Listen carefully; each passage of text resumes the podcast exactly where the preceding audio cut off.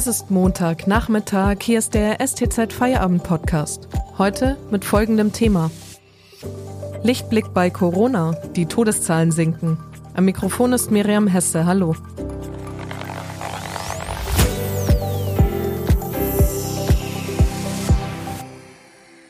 In Deutschland sind die Impfungen gegen das Coronavirus nur schleppend angelaufen. Allerdings, trotz der Verzögerungen gibt es offenbar bereits positive Entwicklungen. Vor allem bei den älteren Menschen. Bei ihnen scheinen die Infektionen nun tatsächlich deutlich weniger schwer zu verlaufen. Das Robert Koch Institut verzeichnet ein Rekordtief bei den Infektionen binnen 24 Stunden. So niedrig waren die Zahlen nicht seit Anfang November. Wie nachhaltig ist dieser Trend aber? Darüber spreche ich heute mit Klaus Zins aus dem Wissenschaftsressort. Hallo Klaus. Hallo. Klaus, was sagen denn die aktuellen Zahlen? Die aktuellen Zahlen sind durchaus erfreulich. Es geht äh, ganz langsam aufwärts bei den Älteren. Äh, das heißt aufwärts, dass es weniger Infizierte gibt, dass es weniger Tote gibt. Das hängt aller Wahrscheinlichkeit nach mit den Impfungen zusammen.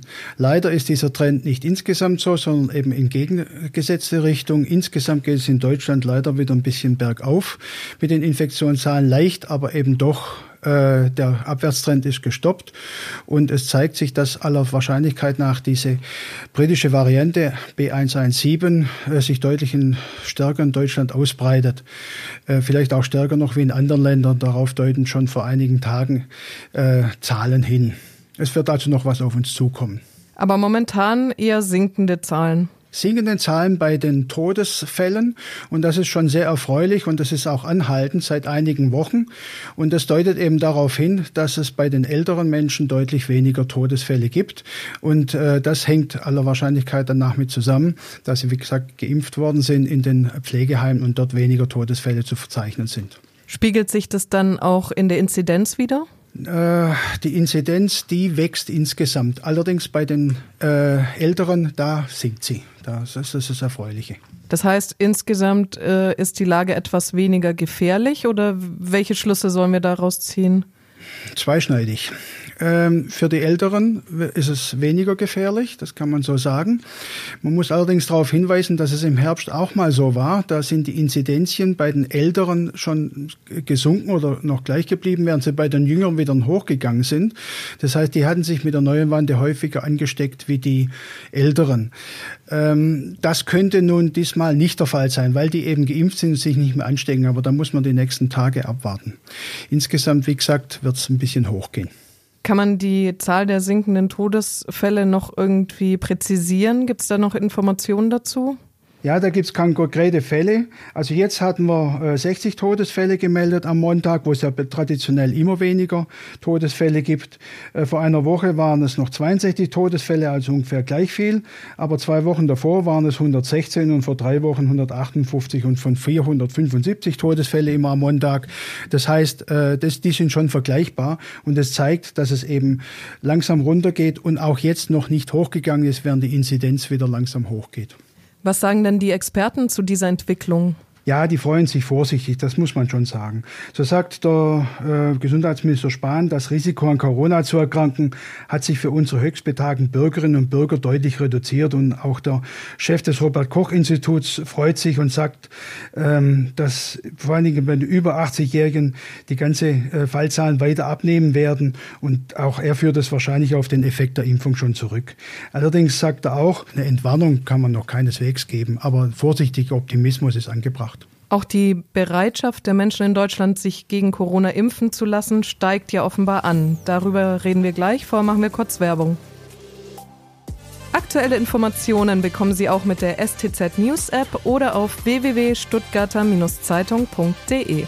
Mehr Hintergründe und Analysen gibt es mit dem STZ Plus Abo. Hier lesen Sie auch diese Geschichte von meinem Kollegen Christian Gottschalk.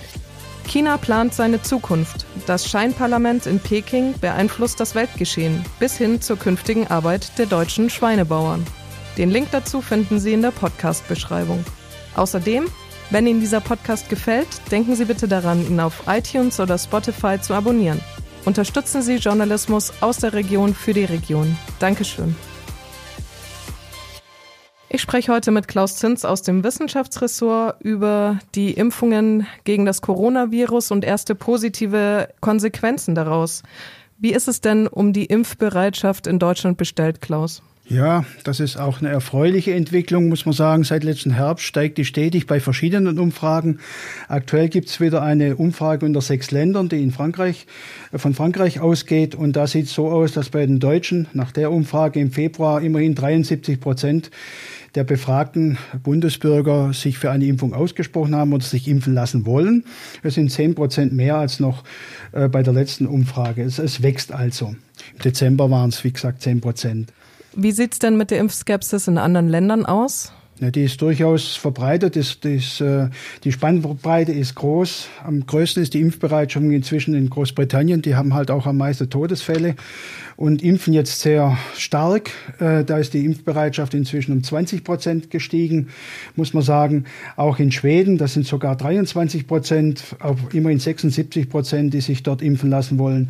Das ist schon bemerkenswert. Am anderen Ende liegen nach wie vor die Franzosen. Laissez-faire heißt dort eben. Und dort sind es nur 59 Prozent. Das waren immerhin auch 10 Prozent mehr als noch im Dezember, aber äh, die Franzosen haben da noch Nachholbedarf. Hierzulande richtet sich die Impfskepsis ja vor allem gegen einen Impfstoff, das ist der von AstraZeneca.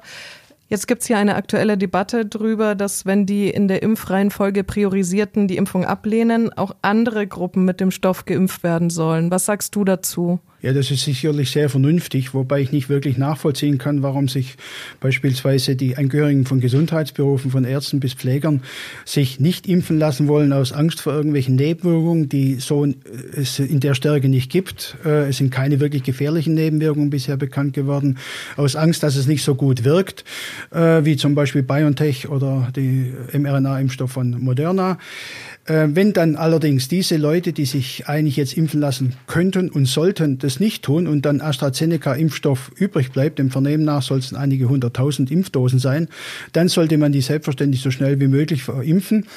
Da ist es auf keinen Fall keine schlechte Idee, das zum Beispiel der Polizei zu geben oder den Lehrern und Erziehern, äh, die das dann auch wollen.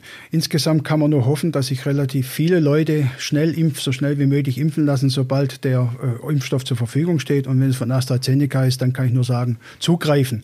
Wer dann meint, er müsse sich noch besser schützen, kann das ja dann tun mit dem BioNTech-Impfstoff. Da ist die Empfehlung derzeit, dass man den vielleicht nach äh, sechs Monaten oder so sich auch nochmal impfen lassen kann wenn es ihn denn dann gibt und man das dann machen kann. Aber erstmal ist man doch relativ auf der sicheren Seite, auch ganz persönlich, wenn man sich mit dem AstraZeneca-Impfstoff impfen lässt. Vor allen Dingen auch deswegen, weil die Wirkung auch nach der ersten Impfung schon recht gut ist. Und zwar vor allen Dingen, und da haben schottische Forscher das ganz gut und glaubhaft nachvollzogen, schon über 90 Prozent davon äh, so geschützt sind, dass sie nicht mehr in ein Krankenhaus müssen, wenn sie äh, an Covid erkranken oder an Corona erkranken.